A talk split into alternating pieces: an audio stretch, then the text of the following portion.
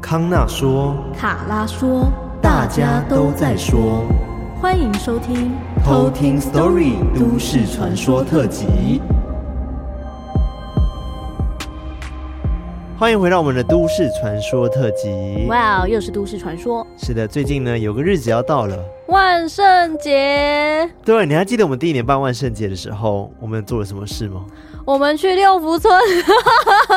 是没错，我们去六福村，但是我们还有在 IG 做一件事啊。我们有啊，我们有在万圣节办抽奖。对，哇塞，我们真的是哇自掏腰包。那时候骗赞的时候，你知道吗？对，为了骗赞，不是、啊？对，哎，乱讲。好，没有了。这一次呢，我们万圣节呢决定来办一个小小的线上的活动。嗯，好赞哦。然后我们会在我们的 IG 上面直播，嗯，然后也会在 Discord 上面，就是跟大家玩一点小游戏。哦，好好玩哦。对，但是什么游戏的话呢，请大家期待一下。那什么时候活动呢？我也会再公告给大家知道。没错，请大家尽量的发了我们。对，反正呢，就是在十月三十号的时候。你现在就公布了吗？没有，我说十月三十号的时候，钱会知道这件事情。对了，但是万圣节是十月三十一。对对对，所以我说十月三十号一定会知道。哦，就最最最晚十月三十号会知道。听起来超临时，想要做什么事情？没有，我真的已经想好了。对，因为我我觉得好像很久没有跟大家在 Discord 上面、跟 IG 上面做直播互动了。对啊，我们上次直播就是那个啊，我们二周年衣服的这个部分。讲那么久？对啊，而且那时候哇，我们在那边真的直播超久哎。好像是耶。对啊。但是你还记得我们上次在 Discord 办活动多久之前吗？哇塞，好久好久以前。除了那个快闪之外。可是快闪我们也很久没办了。对对啦，很久没跟对各位的好邻居们感到非常抱歉，但是我还是会上去看。对，我们还是会潜水。对，还是会在里面抽奖。对，各位领奖们，别忘记我们哦，我们回来了。We are back。对，We are back。好了，那今天是卡拉来跟我们分享都市传说。没错。那这个都市传说的那个起源呢，是我们上次不是有说，就是我们有参加那个 MB 三的那个生力军的活动。对。然后当时有请大家留言啊，就是留言一些就是他们喜欢的集等等的，嗯、然后发现说，哎，大家其实对日本的都市传说非常的有感。对，对。而且那时候还有一位偷听客，他就留言说，哎，很想听这个都市传说。嗯。对。但我当时看到就他说的那个都市传说的时候，我以为他说的是另外一个都市传说。传说，结果一查发现，哎、欸，不是。然后你说同个类型都市传说有很多种吗？还是说就是类似、欸、同一个题材的？哦，就我那时候第一个联想到的是另外一个。嗯，对。那但其实我一查是。原来他有另外一个自己的故事，这样哦，所以不是你原本以为的那一个都市传说。对，现在是一直在那个对那个消音中。但其实 大家都知道，看到那个标题，标题就知道我们在讲什么了。对对对，没关系，这个我们到后面再说。嗯，那今天在那个都市传说之前，一样会有一个偷听课的故事，想跟大家分享。嗯、那这个偷听课叫做小薇，小薇，对，就是很威的那个威哇，小薇、哦，我以为是那个。你说那个有一个美丽的 小女孩，她的名字 叫做小薇，不是不是那个小薇，她是她是很威的那个威威力的威，这样子就是感觉是男神。嗯，然后他说很喜欢听你们说的故事，而且你们的互动超级好的，又非常幽默，真的，一听就爱上了。哎呀，哎呀，感谢这个小薇。然后他自己也有说一些前提，说就是他是一个很喜欢改车玩车的人，嗯、所以他没事就会跑去朋友的车行聊天啊，等等的。那因为他这个车行的朋友，他开店的时间都是从晚上开到天亮，就是开那种半夜的，嗯，所以也跟这一次的故事有关。那另外一个小小的前提是，当时他这个故事是发生在二零一八年，嗯、但在同年的五月，南京东路上面有发生了一个很严重的车祸意外。那也跟这一次的故事有关。你说二零几年？二零一八年的时候，很近哎。对，是飙车吗？是骑车还是汽车？呃，骑车，那种摩托车，咻咻咻。OK OK，因为我也想到我们之前有个朋友，他也是在二零一八年的时候发生了一个很严重的机车车祸，嗯嗯嗯，然后后来就他走了这样子啊，会不会应该不是同一件事吧？记得上次 B B 哥讲说 那个意外发生的那个 OK OK 应该不是同一件事，他是骑重机的。诶、欸，他也没有特别说是重机，嗯、但他就是会改车玩车这样子。OK，对，好啊，那我们接下来就来偷听 story。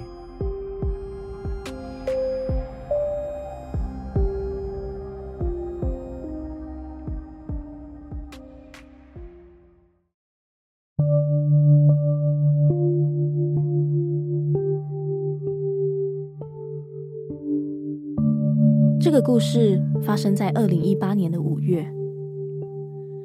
某一天晚上，我一如往常的跑去朋友的车行聊天打屁。到达车行之后，店门口已经被其他的车友给停满，所以我就回转停到对面的马路边。我过了马路，先跟车行的老板跟车友们打招呼，就讨论起前几天发生的严重车祸。我们大家就一直聊，一直嘴，不知不觉就聊到了半夜。我一看时间太晚了，我就跟大家说我要先回家休息。而正当我走到店门口的时候，来了一位我不认识的客人。这个客人很奇怪的看了我停在对面的车，又看了我一眼。我心想。啊！你是在看什么啊？我又不认识你。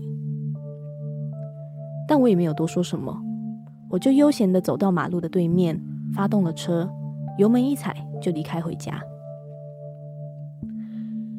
我从万方交流道上去，接到国三甲，我才刚从第二殡仪馆那边的交流道下，我的电话就响了，是车行老板打电话给我。他一开头就说：“小薇。”你什么都不要说，只要听我说就好。我跟你讲，你现在马上去庙里拜拜，现在马上去。还有，不要回头，也不要回来店里。我当下听完就知道发生什么不对劲的事情。我眼睛瞄了一下后照镜，没有看到什么，我就立马回电话里面车行老板说：“哎呀，我不管啦，我现在马上回转回店里。”老板就说：“哎、你不要回来啦！哎哎哎！”我没等他说完，我电话就挂断了。我油门一踩，立马回转回店里。我一到店门口，店内所有的人都跑出来大叫说：“小薇，你赶快走，不要来这里，赶快走！”当下的我真的毛到一个不行，我大喊说：“我现在半夜到底能去哪啦？”这时候。刚刚那位大哥说话了，他叫我现在去找一间便利商店，去里面待着。时间一到，他们会打给我，我再回来就好。所以我后来找了一间 Seven，我买了一杯咖啡，坐在里面。这段期间，我还传赖给现场的车友问说，到底发生什么事情？但车友竟然很反常的用英文回我。他的内容大概是说，叫我继续等，然后叫我不要怕，时间到了会叫我回来。看到他用英文回我，我整个傻眼。我也不知道坐了多久，车行老板终于打电话过来，说我可以回去了。于是我马上回到店里。一到店里的时候，那位大哥又过来看了我的车，跟看了我的人，就说：“啊，没事了，没事了。”我立马询问发生什么事情，车行老板才跟我说，刚刚我要走的时候，那位大哥就去问他，我是不是有带女朋友来？因为那个大哥看到有一个女生一直站在我的车子旁边，以为是我的女朋友。但就在那个时候，我发动了引擎，那位大哥就看到那个女生竟然直接坐在我的后座。他直觉不对劲，所以才叫老板打电话给我，叫我马上去庙里。而之所以当我回来的时候，大家都赶我走，是因为那个女生一直在往店里看。我当下听完的时候，真的差点腿软。而后来我才知道，原来那位大哥是有阴阳眼的，所以才会想要一直提醒我。这就是我的亲身经历。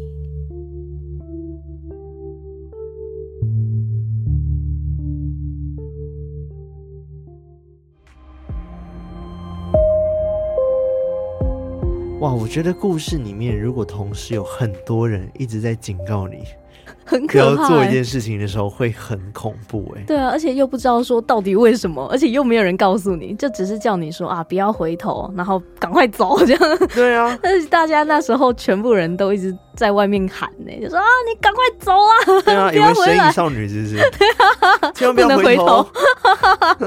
对啊，如果是我的话，我应该会吓死，因为我就觉得大家为什么不直接跟我讲就好，然后这样子会造成我的心很恐慌哎、欸，就觉得很恐惧。对啊，而且那时候他不是有讲到一段是他的车友还传赖给他的时候是用英文打的。对啊，他后来也有问说为什么要用英文打，是不是因为怕说那个女鬼看得懂？对，对他怕说他打中文那个女鬼看得懂，所以他用英文回他。好可怕哦，超可怕的哎。就感觉他是一直在他旁边的、嗯，对，就是一直跟着他这样子。嗯，但后来还好，他没什么事嘛。嗯，对，好像也没有发生什么特别的事情，但也不知道说是从哪里来的，因为他一开始他们有聊到就是南京东路上面的一个车祸嘛。嗯，那后来他回去的时候也有经过二病，所以不知道说到底是从哪里就是吸引到这个灵体的。嗯嗯，就觉得蛮可怕的。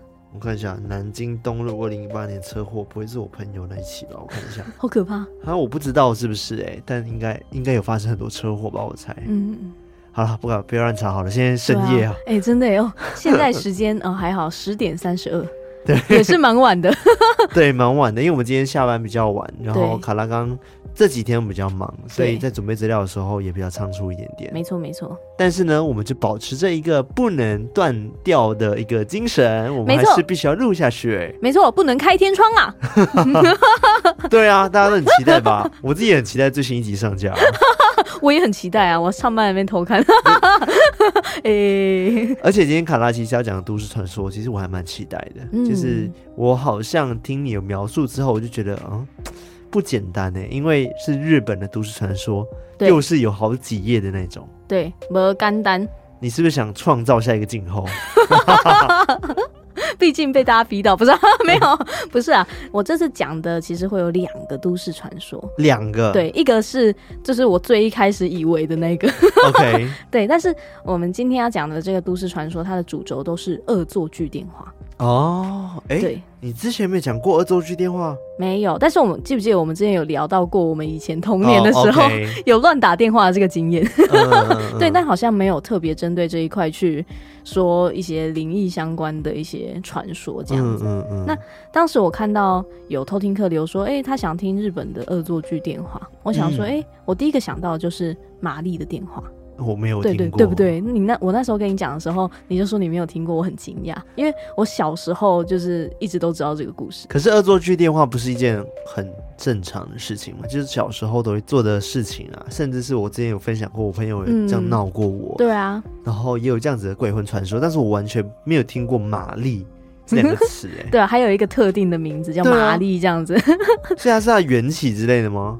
它其实有很多种版本，嗯，但但它的故事的内容其实都大同小异。嗯、那我先从这个玛丽的电话开始讲，它的日文就是玛丽桑诺电话，玛丽桑诺电话，对，好，各位会日文的朋友们不要 不要骂我们哦。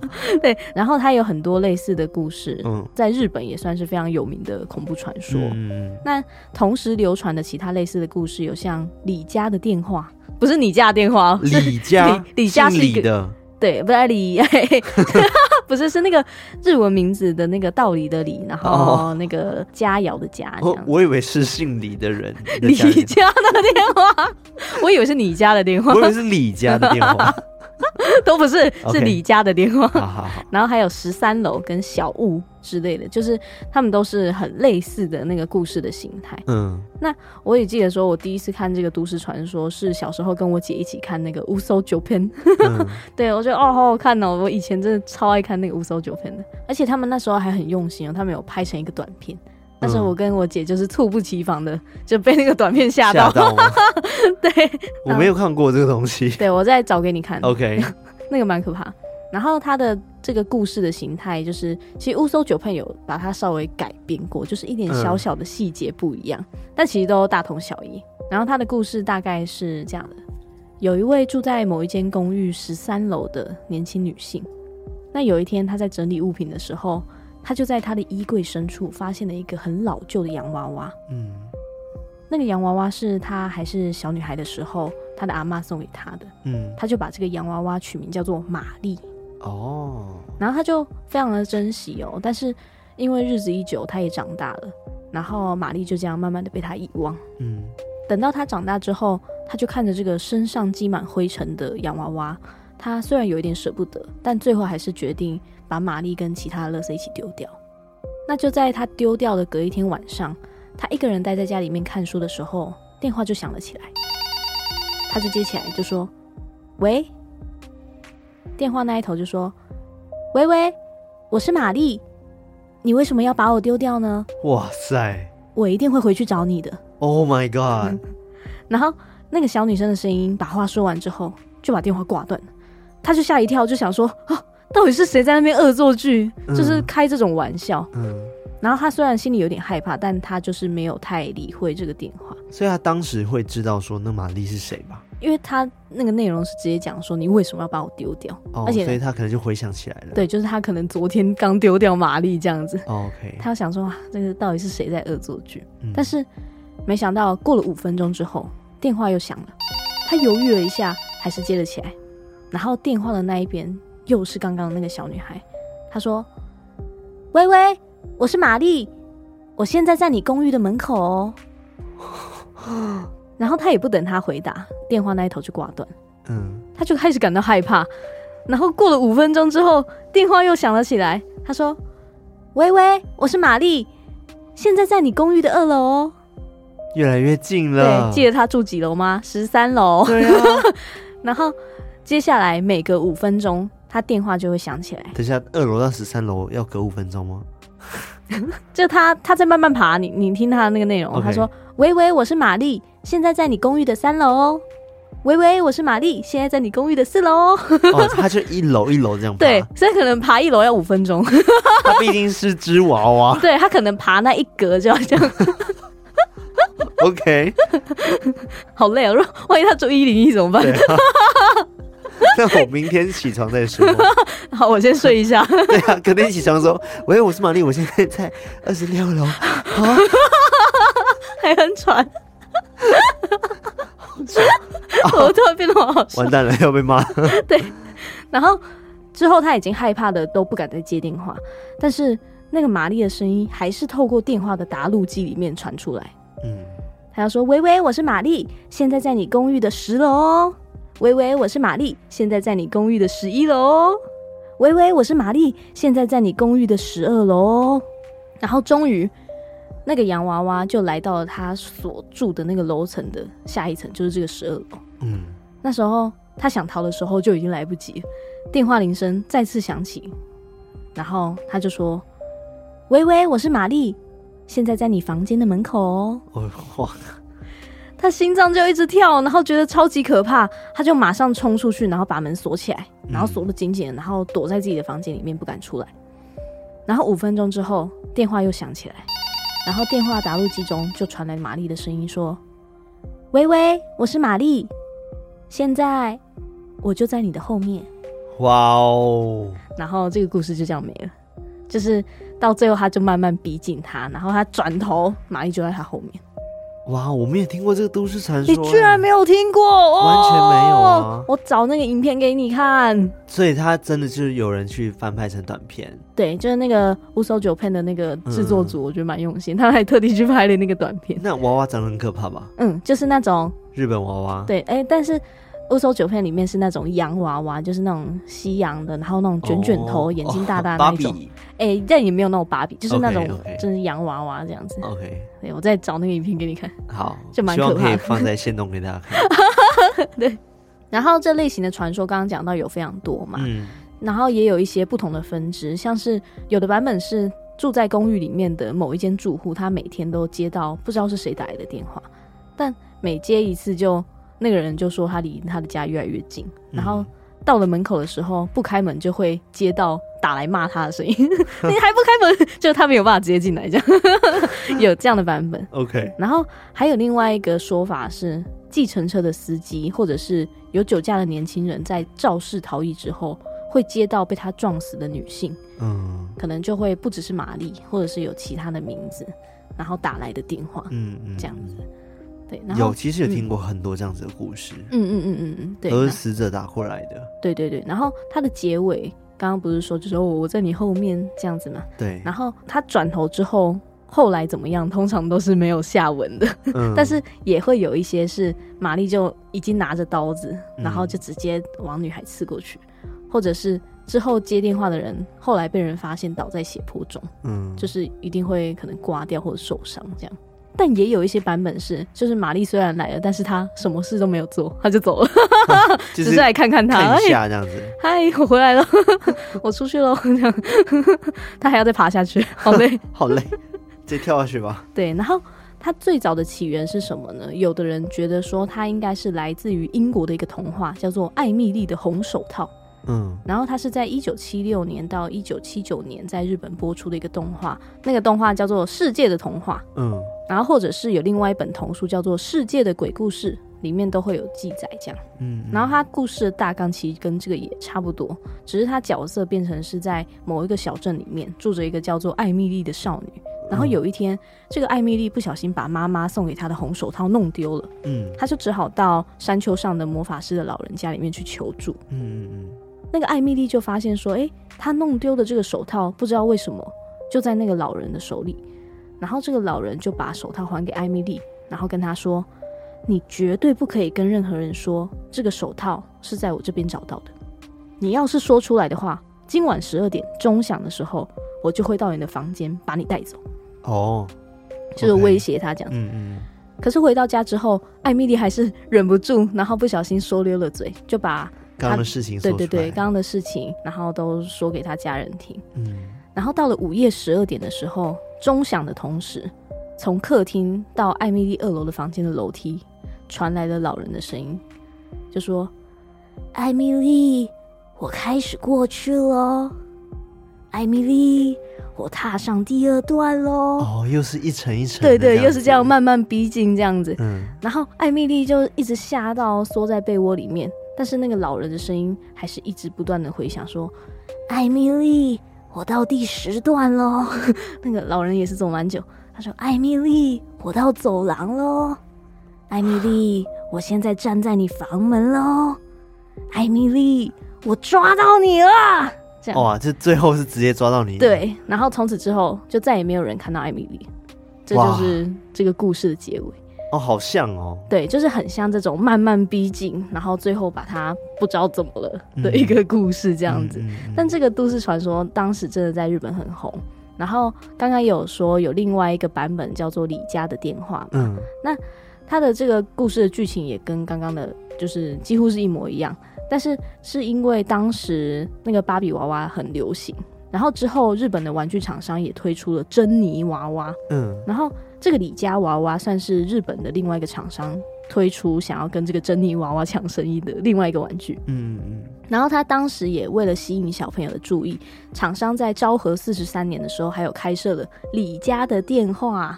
的这个东西，就是只要拨打它包装盒上面的电话.就可以听到他们已经事先录好的李家娃娃的小故事，这样。嗯嗯对，然后当时这个李家的电话也受到小朋友的喜爱，这样。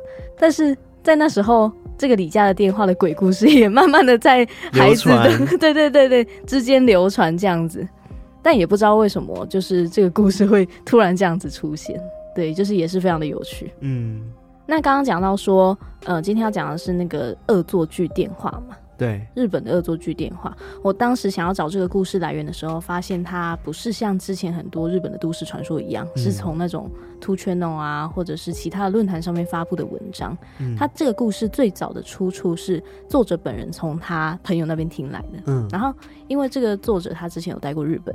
然后他大部分的故事都是跟朋友在去吃居酒屋啊聊天听来的，然后他在手抄下来，所以它其实没有一个就是原文的一个东西，他所有的故事都是抄在他自己的手抄本上面，嗯，然后他再自己翻译成中文，po 在 PTT 上面。嗯，他在 PTT 上面的名字叫做 S T A R 二二七，Star 二二七。对对对，就是他很有趣，就是他的故事都是聊天手抄听来这样子。嗯、然后他这个故事其实也跟乱打电话非常的有关哦。但是我们有时候都觉得哦很好玩，对不对？但会不会真的有一天就打到？不存在的空间，或者是你打到的不是真的人呢？嗯，对，这个、我我要插插曲一下，嗯，我要插曲一下，就是我我觉得这个故事之前我好像有听过，就是很多样的版本，哦、就是讲说会不会打给一些 陌生人或者地狱的电话。嗯，其实不只是台湾或者日本，我觉得很多，包括欧美也有这样子的一个传说，嗯、你也听过吗？有啊，欧美是什么打六六六？哎，还有什么打十二个零？对对对对，反正就是这一些。都是一个讲说是通往地狱的一个电话号码，嗯嗯嗯嗯，所以打过去可能如果打通的话，你就要小心了。哦，会听到什么呢？对，因为让我想到之前网狗也有做这样的实验。对啊，对啊，他也有做。对，但是后来好像没有打通，我有点忘记了。我有点忘，我们没有在关心人家。对，真的没有在关心人家。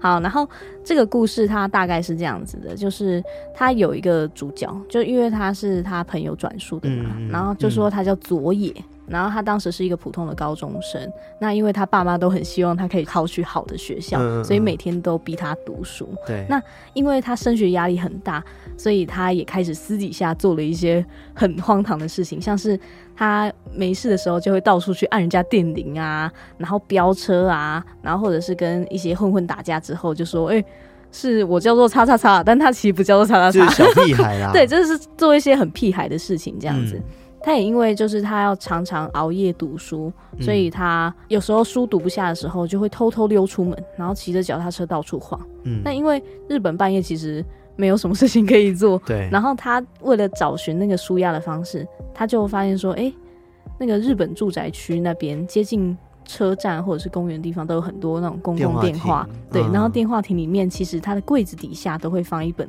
就是黄色的那种电话簿哦，有这种东西。对，而且笔者他自己也有说，因为他那时候有在日本短住过嘛，然后他发现说，公共电话亭里面的确都会放一本电话簿。哦，好酷。对，所以这个佐野就经过那个公共电话亭的时候，他就想说，哎、欸，不如我就来乱打电话好了，反正没事做舒压。对，哇塞，屁孩。然后他一开始打还有点紧张，就想说，哇，就是是新手，就不知道会打给谁。嗯，所以他一开始就是很简单的。就是可能单纯沉默，然后在人家一直喂喂喂之后就挂掉，就是最一般的这样子。嗯嗯、但是也有一些人就是可能啊。早上工作啊，就是压力还很大，然后就骂他一顿，然后才挂掉。哦哦，对，他就是想说，哦，这样人家也可以抒发压力，嗯，我也可以得到满足，还蛮不错的嘛。他就开始有点上瘾，Okay. 然后 然后他就慢慢觉得说，哎、欸，这种无声的恶作剧好像有点腻，他好像应该讲一些什么话。对，他就开始说什么啊，乱讲话，你今天吃什么晚餐啊？啊，现在几点呢？哦，赶不上电车，好困扰。这种，嗯、他就开始讲一些无关紧要的事情。嗯，然后。因为他做这件事情，就是还是会多多少少造成人家恐慌嘛。他就觉得说，哇，怎么那么好玩？就是可以听到别人这种很奇怪的回应，会很兴奋。对对，他就觉得哇塞，这真的太好玩了。所以之后他就一个礼拜就一天两头就一直跑出来打那个电话。之后增加到说啊，一个礼拜四五天他都跑出去打，太夸张了吧？就很爱打这样子。这不用钱的吗？那个电话？哎、欸，应该是要吧？对啊，还是他哇，财力丰厚，可以一直去打电话。人家是去打电脑啊，去网咖什么，他是去打电话。对、啊，他可能把那个钱都拿去打电话。嗯嗯，嗯，对。然后他就开始又突破自己，就想说，嗯，那我应该加一点，就是那种恐怖的台词，嗯，像是那种啊，好寂寞哦，或者是你可以陪我吗？或者是那种我在你家楼下哦，这种比较可怕的这种走向，嗯，他有时候还自己加一些音效，就是什么哭泣声啊，在那边啜泣之类的，故意吓人啦。对，想要故意吓人，然后他又觉得哇，这个真的是太好玩了。就在他打了好一段时间之后，他打了一通电话，事情就发生了，就是有一次打到一通陌生电话，对，然后就发生了诡异的事情，对。电话那一边接起来的是一个听起来很年轻的女生，她就轻轻的喂了一声，这样，然后她就继续演，就说：“你可以帮我开门吗？”讲这种可怕的。Okay、他本来预期说：“哎、欸，对方会有很大的反应。”但是对方沉默了大概三十秒之后，对方居然回：“好吧。”然后电话就挂了。哇！然后她就想说：“哦，他怎么那么不怕？那我没有反应，这么厉害？”然后他就把刚刚他打的那个电话记起来，他又再打了一次。嗯、对方接起来的时候，一样是那个年轻的女生，也是轻轻的“喂”的一声。嗯，他就说：“哦，我好冷哦，哦，让我进去。”这样子，就是又是那种很可怕的那种感觉。然后他就很期待说：“哇，对方这次会有什么反应？”嗯，结果电话那一头居然是。呵呵，就笑了一下，对，就是感觉好像有点轻蔑，然后好像觉得他这个行为很好玩这样子，嗯，然后电话就挂了，哇，然后这时候他就开始气了，就开始恼羞，就觉得说，哦、居然没有整到他，对，就哇，我这个演技，你居然还敢嘲笑我，他就很气，他就拨出了第三通电话，嗯、但是不知道是不是他的错觉，就是每当他就是再拨一次，他对方接电话的时间就越来越长，嗯。然后他就一直在想说，是不是我演的不够好啊？还是说我应该换一个台词比较有爆点？嗯。第三通电话等了一段时间之后，电话又被接起来了，一样是那个女生轻轻的喂了一声，然后他又开始在那边演，就说：“哦，救救我！”那种。嗯。他等了一段时间之后，在他听话筒的另外一个耳朵，发出了一个很清晰的声音，说：“我去找你。”哇，然后电话就断了，然后他当时有点吓到，就想说什什么东西啊？刚刚那个是什么？对，太近了吧，这样子。对，但他这时候就看到那个巡逻的警察，就他骑着脚踏车，他可能就有点心虚，他要想说哇，那先走好了，就是先不要，今天先不要继续打电话。而就在他要离开之前，他扫了一下，就是他刚刚去的那个公共电话亭，他就看到，哎，怎么会有一个穿着白色连衣裙的长发女生？她站在那个电话亭外面，好像在窥视什么一样，嗯、就是望着电话亭里面，但是都没有进去。嗯嗯，他就想起他刚刚打的那一通恶作剧的电话，嗯、他就想说，应该不太可能吧？应该就是那种想用电话的人，应该是我自己想太多。对，对，他就没有多想，他就骑车回家。后来佐野就回到他正常的生活中，就是去考试啊，然后跟朋友出去玩等等的。但是那一天恶作剧的电话还是让他心里有点在意。嗯。大概过了三四天左右，一般的那种唱 K 啊、打保龄球已经没有办法满足他了。OK，他又开始了他的屁孩行为，就是这个深夜的恶作剧电话。嗯，然后他就一样骑脚踏车，然后到电话亭里面，他就翻着那个电话簿，在想要找哪一个目标下手。嗯，然后他就想起他当时打的那个电话。嗯，他就想说，嗯，要不要现在打啊？不要晚一点好了。他就先打其他的电话，然后去吓吓其他人，效果都非常的好，然后他就觉得超爽，就是哇，果然我的演技还是很不错的，有的这样子。对，然后他确信了自己演技没问题之后，他就想说，好，他要再去拨一次上次他打那个电话，嗯、他就打过去，第一次没有人接，打了第二通、第三通，还是都没有人接。嗯，他就想说，嗯，奇怪，怎么都没有人接，是不是他不在？然后就想说，想要离开的时候，那个公共电话就自己响了起来。但是他想说啊，这种电话通常接起来的人应该都是白痴吧，所以他就想说理都不理，就想要离开那个电话亭，嗯嗯，然后骑脚踏车回家。但他就还是很好奇，就是他大概骑了两百公尺之后，他就停下来，他就想说啊，还是去接接看那个电话。嗯，但是他一掉头，他就后悔了，因为。他看到他刚刚出来的那个电话亭外面，站着跟上次同样穿着对女子吗？白色连衣裙的长发女生哦。但是唯一不同的是，他看到那个女生是几乎把脸贴在那个电话亭外面，呃，感觉那个已经不像是他偷偷摸摸在窥视什么，比较像是在找猎物的那种感觉。呃，OK，对，因为他看到那个景象很诡异，所以他想都没想就。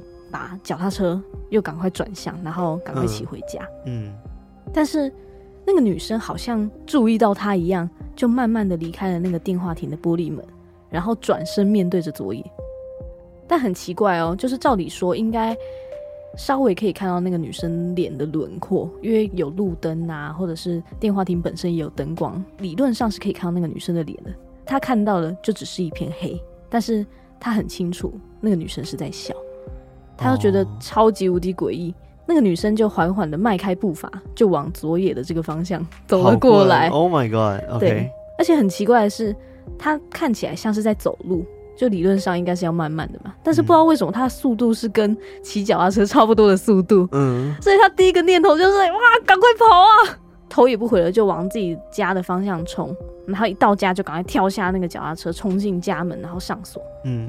然后他就一直安慰自己说：“啊，一定是我想太多了，一定是我想太多了，不要担心，不要担心。”但是他的家门不是那种实心的门，而是门的一边是毛玻璃的那一种。嗯，他冷静下来，他就发现后面那个毛玻璃外面贴着一个穿白色连衣裙的女生，虽然看不清楚脸，但是很明显，他就是可以看到一个眼睛，就是直直的看着他。嗯，好恐怖。对，然后。经历过这样的体验之后，佐野他就不敢再出门，半夜出门打恶作剧的电话。嗯，但过了一阵子之后，在某一次补习班的那种联谊啊，佐野就非常得意忘形的跟大家讲说：“哇，他那一次的经验就是想吓吓女生这样子。嗯”整个联谊的气氛就越来越热络，大家就在问说：“哎、欸，佐野，那你那个电话你还有留着吗？”他就说：“哦，有啊，干嘛？你想要试试看哦？”他们就说啊，当然啦，谁知道你是不是瞎掰的啊？哈哈，这样，嗯，就大家都对他的那个电话很感兴趣，嗯、对。然后因为他也是那种很不服输的个性嘛，嗯，他就当下就邀了这一群人一起到电话亭，想要去验证，嗯。但他心里其实还有点疙瘩，有点害怕这样子。然后他就把他的这个电话号码拿给了其中一个男生，嗯，就是叫他晚景好了。他们验证的方法是，其他人都躲在离电话亭一段距离的转角处，然后让。晚景自己一个人在电话亭里面打那个号码，嗯，然后刚开始过了一小段时间，只看到晚景他就是哦很轻松的从那个电话亭里面走出来，他们就问晚景说：“哎、欸，怎么样？有没有什么奇怪的地方？”嗯嗯，他说：“呃，是没有啦，完全啊、呃，就完全是个空号而已啦。”这样，嗯嗯，佐野就想说：“怎么可能？因为他那时候打过很多次嘛，就确定对，就确定说那个是会通的电话，嗯。”然后后来就换了另外一个男生，就叫做高岛。同样，大家就回到那个转角处等。后来高岛也出来，就是跟大家就是啊招招手啊，跟大家会合。然后大家就继续问他，哎、欸，怎么样？怎么样？有没有什么不对劲的地方？结果也是空号。对，他说啊，没有啦，没有啦，跟晚景讲的一样啦，是空号啦，这样。就他们一个一个轮流进去看，试试看这样子。对。但他们就发现说，哎、欸，高岛好像有一点话中有话的样子，所以大家又继续追问他说，哎、欸，到底有没有怎么样？这样，嗯，结果高岛就好像有点没好气的，就问大家说，吼，你们刚刚是不是哪一个家伙想要故意吓我？演技很烂哎。然后大家都想说，什么啊？我们刚刚都在转角那边的啊。高岛就说，哎、欸，真的吗？可是我刚刚看到玻璃反射出我后面有个女生哎。哇哦！大家说。啊，不可能呐！我们在外面离那么远啊，谁也没看到啊。然后这时候大家都沉默。晚景就说：“那个感觉是不是很像有人在注视你？”嗯，我刚刚以为是我想太多。哦，所以另外一个人也看到了。对。然后高导就说：“对对对，我虽然看不清楚那个女生的脸，但是那个眼睛是很清楚的，一直直直的盯着我。”嗯。哦，好可怕！对啊。然后其他女生就是开始啊，好可怕哇，这样子很兴奋。然后这时候佐野就开始啊耍帅，安慰大家说：“哎呀，没有啦，一定是串通起来吓大家的啦！啊，我随便掰的故事你们都信啊！”哈哈，这样，然后大家也就是这样哈哈就这样过去了，带过。对。但是就在这场联谊过不久，大家就突然接到说晚景他出车祸。What？OK。大家就各自找时间探望他，晚景才跟。佐野说，他联谊后的隔天，他打工完就觉得说哇，全身很累，嗯，然后他就走了平常偶尔才会走的那种暗巷回去。但就在他转进那个巷子里面的时候，他突然明确的感觉到，跟那一天他在电话亭里面感受到那个视线一样，嗯。然后他一开始以为是自己想太多，没想到他越走那个视线感就越来越强烈，嗯。他就回头一看，就嗯，什么都没有。但是他又继续顺着巷子慢慢走。然后他就慢慢听到有一个脚步声，很像光着脚在走路那种啪嗒啪嗒的那种声音，嗯，一直跟在他后面，而且不是那种有距离一段距离的那一种，是一直贴着很近的身后的那一种距离。所以那时候他就开始很害怕，就加快脚步。但可能因为他太在意后面的脚步声，没有注意到前方的巷口是比较大的马路，就直接被车子撞上，就断了一条腿这样。哦。而且他还说，那个撞上他的驾驶有下来询问他的状况，然后还帮他叫救护车。嗯。而且还问了他一句：“刚刚在你身后的女生嘞？”哇。所以他们看到一个女生一直跟着他，好可怕啊！真的，我突然觉得好可怕。我想到那个画面，哦，好可怕，而且是光脚啪嗒啪嗒走，啊，好可怕，好可怕啊！然后后来高导也说，他也有发生过类似的事情，就说有警察拦住他，因为他那时候在骑脚踏车，警察就问他说：“哎、欸，你刚刚是不是双载？”就是在日本，其实对脚踏车的规矩还蛮严格的，有规定说晚上骑脚踏车必须开灯啊，或者是每一台脚踏车都要有身份登录，然后也不能双载。哦，对，所以那时候警察就问他说：“哎、欸，你刚刚是不是双载？”高导就想说：“哎、欸，什么双载？我没有啊。”这样，嗯，然后警察跟他说：“你不要装傻哦，我刚刚看到你后面坐着一个白色连衣裙的女生，长头发的。”然后他就想说：“我一直都是自己一个人啊，我打工的地方就在前面而已。”然后警察也觉得，欸，什么啊？难道是我搞错了吗？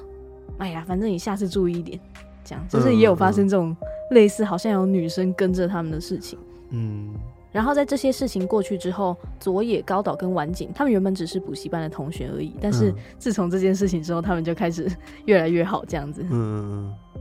然后后来他们都各自上了自己想去的大学啊，等等的。他们还合租了一间公寓，这样。然后他们最常去的就是离他们公寓最近的一家便利商店，他们就跟那个店长混得很熟。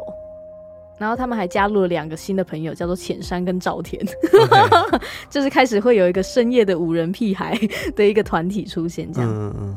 那两个新加入的同学也是租在佐野他们公寓附近，然后也是学生这样子。嗯、但是他们两个人更铁齿，就是对于鬼怪的这件事情就不相信。对，就更想要去挑战那种。对，他们就说啊，区区的都市传说是吓不倒我们这些妖怪故乡的子民的。这样，但是那个便利商店的店长啊，就听到他们这个话题，就也默默加入，因为听到他们在说关于那个电话号码的事情。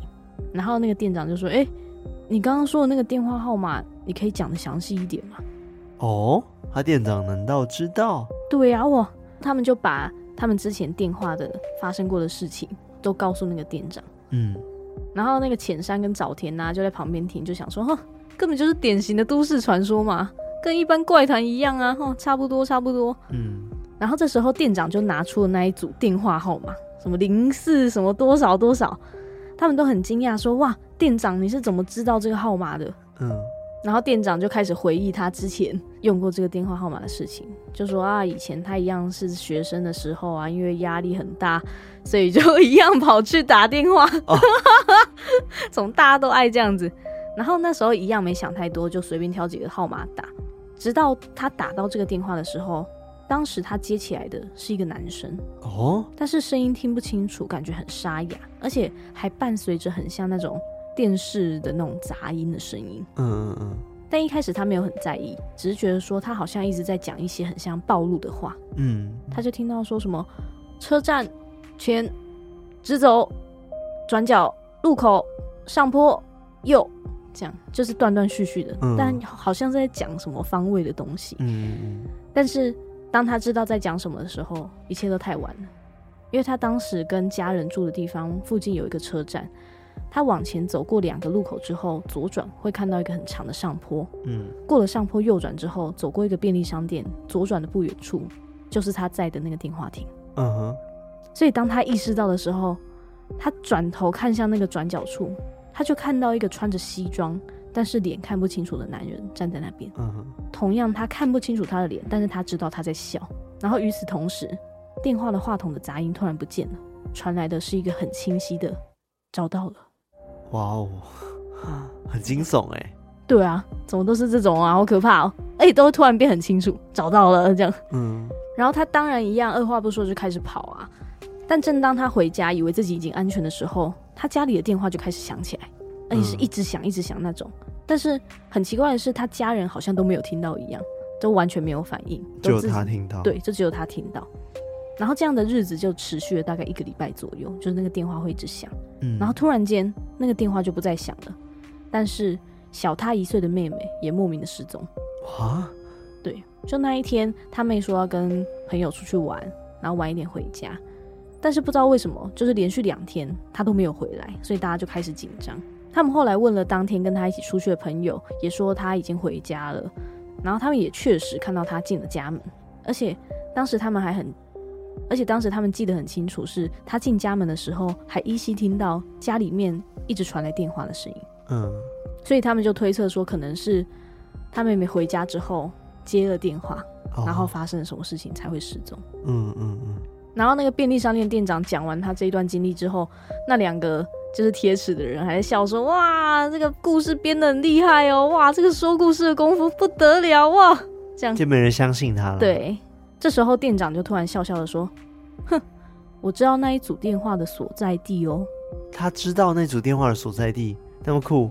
对，然后那两个铁齿的人就哇，这个很兴奋，就说：“哇，走啊走啊，反正无聊，现在就去看呢。”然后他们就说：“哇，好主意，好主意，走吧。”但因为佐野高岛跟晚景之前发生过那件事情嘛，所以他们心里虽然有点害怕，嗯、但是也很好奇说，说这个电话的主人家到底是在哪里？对，所以他们就跟着一起去。然后他们就一起叫了计程车，然后一路开，发现说越来越靠近山腰，然后看到了圈圈陵园的牌子，嗯，车子就停在了陵园前方不远处的公车牌下，然后在那个公车牌的附近有一个透出微亮光的电话亭，哦，又是电话亭，对，那个电话好像就是从那个电话亭打来的，哦，对，然后他们就想说。不然我们验证看看啊，就是我们打那一只电话，然后看那个电话亭会不会响。嗯嗯嗯。然后那两个屁孩当然想说，哇，好啊好啊，他们就马上拿出手机，然后就拨了号码。嗯。然后那个电话亭果然真的就响起来了。他们说，哇塞，是真的耶，太屌了吧，哇。嗯。但奇怪的是，打电话的那个早田，他脸色就不太好。因为有人接了吗？不是，因为他拿出自己的手机。电话那一头说的是：“现在您拨的号码并未使用。”哦，是空号。对，所以到底是谁现在打到电话亭这边？哦，所以他们以为是自己打，然后就响了，但是事实上打的人根本不是打到那个电话号码。对，另外那个屁孩他就马上走进电话亭，就把它接起来，想说：“哎、欸，奇怪，怎么都是杂音呐、啊？而且还听到什么啊、哦、一、卡什么之类的，就是听不懂什么话。”然后大家都想说，哎，搞不好是那个什么电信的维护作业啦，我们自己吓自己啊！走了走了，我们确认完了就赶快离开吧。嗯，所以大家就赶快回去了。结果过了两天，佐野就接到了早田的电话，就是那个其中一个屁孩，嗯，就说浅山死了啊，就是另外一个屁孩挂掉了。太突然了吧？对啊，他们三个人就大吃一惊，就还是到他们家里面去看看这样子。然后他们就在聊啊，就说奇怪，就真的不知道为什么，就连一个征兆都没有，就这样子离开。嗯，然后他们也聊到说啊，应该时间点是在我们去完陵园之后不久吧。那时候他还说什么啊哦一开什么，不知道在说什么。你说他死前还讲了这些话？他那时候不是说他听到那个电话里面说什么啊哦一卡什么的？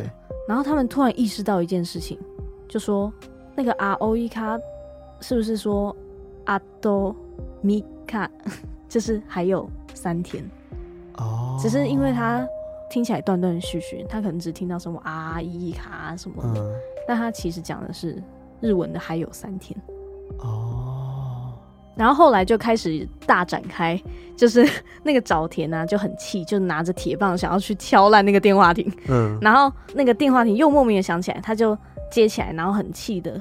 就是来对说啊什么啊什么只剩两天呐哈什么你在说什么这样子嗯嗯，就他就很气，但后来他们就觉得事情没那么单纯，就回到早田家商量对策。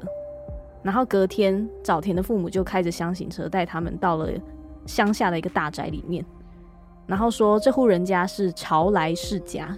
就是潮来是在关西地方的阴阳师，嗯，然后大部分是巫女比较多，嗯，然后他们都说他们是灵能力者这样子，哦，就跟机身差不多，嗯，总之他们就去找了那个 阴阳师去处理，嗯，当他们踏进去之后，他们就看到了一个穿白色巫服的阿婆跟一个少女，嗯，然后他们说了一些听不懂的方言之后，那个年轻的少女就出去了一下，之后就拿了一把很大的弓进来。哦，还有画面哦。对，然后那个阿婆又讲了一串方言，少女就很像翻译一样，就问他们说：“你们是不是玩了什么降临术？”降临术。嗯，他说：“你们身上都有着王者的气息，尤其是这一位。”他就指那个沼田。嗯，他就说：“照理说，这个气息只有王者或者是将死之人身上才会有。嗯，请你们告诉我们，到底发生什么事情？”嗯嗯嗯。早田的父母就把事情大概都讲了一遍。嗯。阿婆听到之后，就噼里啪啦又讲了一串方言，就说他们会请来玉白大人守护。如果不这样的话，请来的王者会带有怨念，不肯离开，很容易造成王者占据生者的躯体。然后当生者的身体没有办法负荷的时候，就会成为死者的替身，就很像被抓交替那样。嗯嗯嗯。他们就觉得很可怕，然后也觉得很奇怪，就想说我们只是打个电话，为什么会变成这样子？对啊，那么严重。对啊。然后那个阿婆又讲了一串方言，那个少女就翻译说：“听你爸爸妈妈说是透过号码吧，不敢说是这个号码本身有问题，只能推测说可能频率的关系，偶然接到了灵道。嗯嗯嗯，但还不至于那么明确的知道会被带走，就是不会马上被带走啊，可能还是需要你去接应他，才有办法就是被抓交替这样。嗯嗯嗯。然后经过了一大串的说明之后，少女就请他们四个人。并排正坐，然后把早田的父母请出屋外。阿婆就拿出了一串祭珠，然后说着不知道什么样的方言，然后念起经文。嗯，这时候少女就跟他们说：“等一下，不管怎么样，请不要回头。”哇！说完之后，少女就拿出了她的大弓，开始拨弄那个弓弦。然后这时候，四个人都不约而同的都听到了电话的声响。然后就开始摸自己口袋的手机，就说：“哎，奇怪，怎么会有这个声音啊？我的手机在哪里？”嗯。而就当早田正想要回头摸自己后裤袋的时候，他突然感受到自己的左肩膀好像靠着一颗人头。哇哦！然后那位少女就发出声提醒说：“请记得我刚刚说的话，嗯，就是不要回头。”对。然后早田的头就不敢再转了。嗯。然后忽然“空”的一声。那个少女就拿着弓站起来对外一射，虽然她那个弦上没有东西，但是她刚刚听到那个电话铃声，好像被人就是丢到很远的后方一样。早田也瞬间觉得啊，肩膀上的人头很像被人家抽走，嗯，所以就觉得比较安心。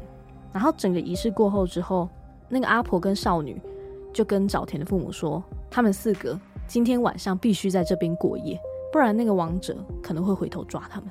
嗯。怎么有种八尺大人的感觉？对啊，很像八尺大人，对不对？对，超像的。然后他们也就是叮咛他们说，今天晚上我会请玉白大人保护你们，但是请记得，不管你们听到外面有什么声音，都不要打开门。嗯。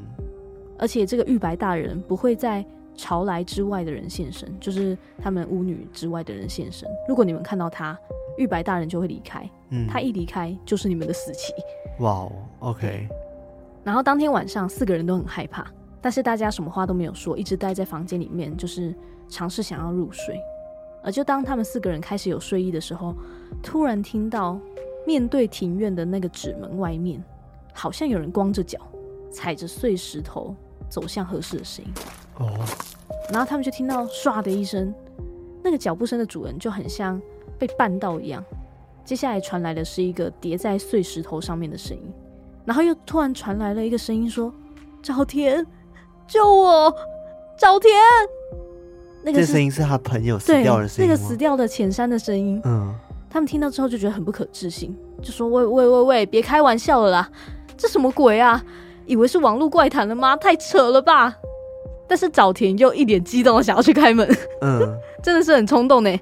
然后其他三个人就很快的把他压在地上，嗯。然后早田就说啊，放开我啊！那个不是我认识的浅山吗？这样就是感觉就要被吸引过去。嗯嗯嗯。然后大家就安慰他说啊，他已经死了啦，他很明显是陷阱。早田，你赶快清醒一点。这样。嗯嗯嗯。他们就这样混战了很久，直到那个他们看到帐子的门缝透出了一些亮光之后，他们才注意到哦，已经清晨了。嗯嗯嗯。然后当他们望向帐子外面的庭院，他们就看到有一尊用草扎的人像。穿着红色的无服放在地上，但那个人像面对的碎石地上面有一条很明显的，像是人被拖走的痕迹。嗯，而就在这件事情完全解决之后，他们也就安心的回去。然后他们在路上就讨论说：“哎、欸，你们不觉得这件事情好像是被设计好的吗？”就高岛就、嗯、高岛就这样问，他说：“之前他们在打那个电话的时候，顶多遇到怪事，然后过一段时间他们也没有真的怎么样。嗯，但是自从他们到了这个陵园之后，好像才整个爆发出来那样子，就觉得好像有点奇怪。哦、就说跟店长有关系，对，不觉得那个店长很有问题吗？嗯，所以大家听到高岛这样一说，好像想起什么，就马上直奔他们附近的那一间便利商店。嗯，但是他们发现那里的店长已经换人了。根据新的店长说，前店长的房东在今天早上去收租的时候都没有人应门。本来房东想要直接走掉，但是发现门没有关，所以他就推门一看，发现那个前店长已经上吊在房间的灯台下面死了。哇！对，然后他这整个文章就到这边结束。哇哦，对，好精彩的故事哦。对啊，这个故事其实超级无敌精彩，然后。这个故事的原文也加了很多，就是笔者对于这个屁孩的描述。嗯、大家有兴趣的话，可以去看完整的原版的部分。嗯，嗯，在 PTT 上面。对，但我当时在看这个故事的时候，哦，我是觉得非常有趣，我觉得非常好玩。我是直接一次把它看完的，嗯，就是不会想说哦，这个看一点看一点，会想看下去到底发生什么事情。嗯，嗯，对，所以如果大家想要看原版的话，也欢迎到 PTT 上面去搜寻这一个文章，叫做《日本恐怖实话》。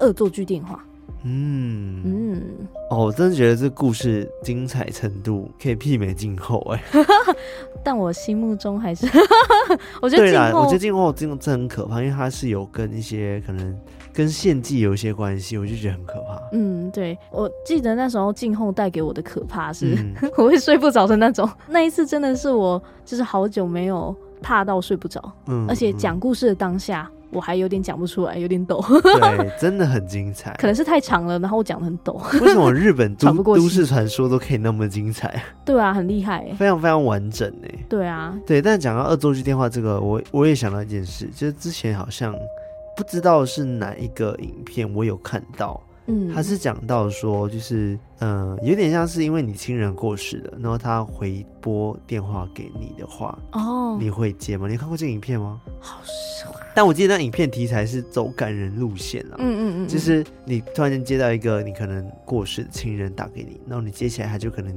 用他的模拟的声音，嗯，然后跟你说，哎、欸，你好吗？最近之类的。哦，我应该哭爆吧？对我，我现在想到就觉得有点可怕，有点。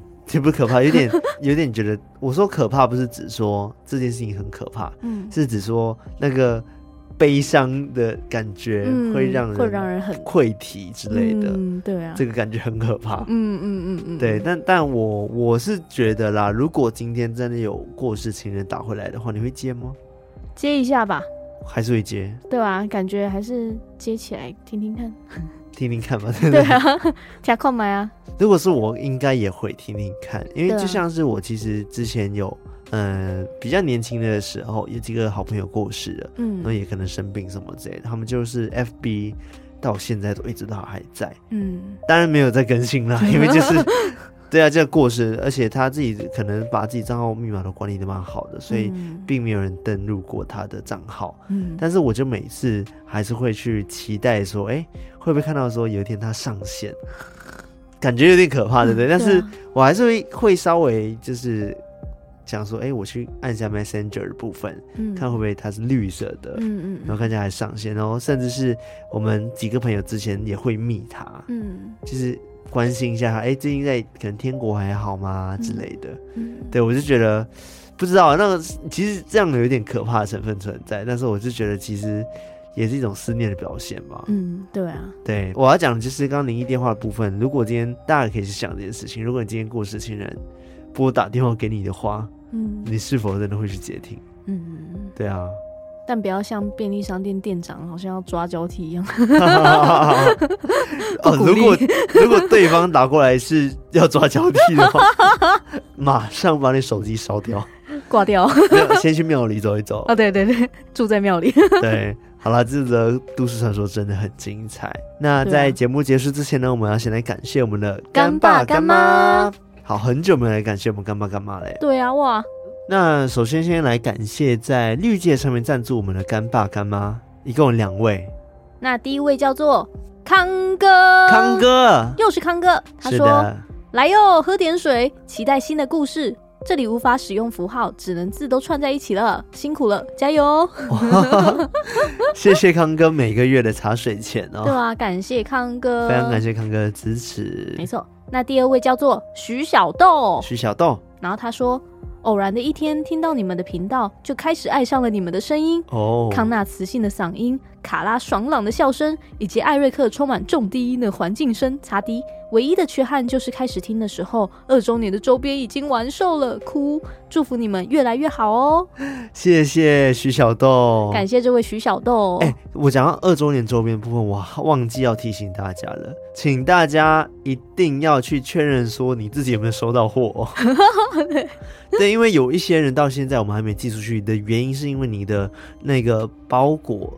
原本收件的那个可能超商，他已经关闭了，或者是整修，嗯、所以他们必须要换超商。但是我其实每一个人我都有寄 email 跟大家说这件事情。对，要 check email。对，所以请大家，如果你发现你到现在都还没领到二周年的东西的话，一定要 check email 或者直接跟我们联系。嗯，对，在 IG 密文。对，因为我们不希望说这个二周年就一直卡在我们这边，都还没寄出这样子。没错。对，然后另外也提醒大家，如果你现在听到还没有领货的话，记得要去领，因为。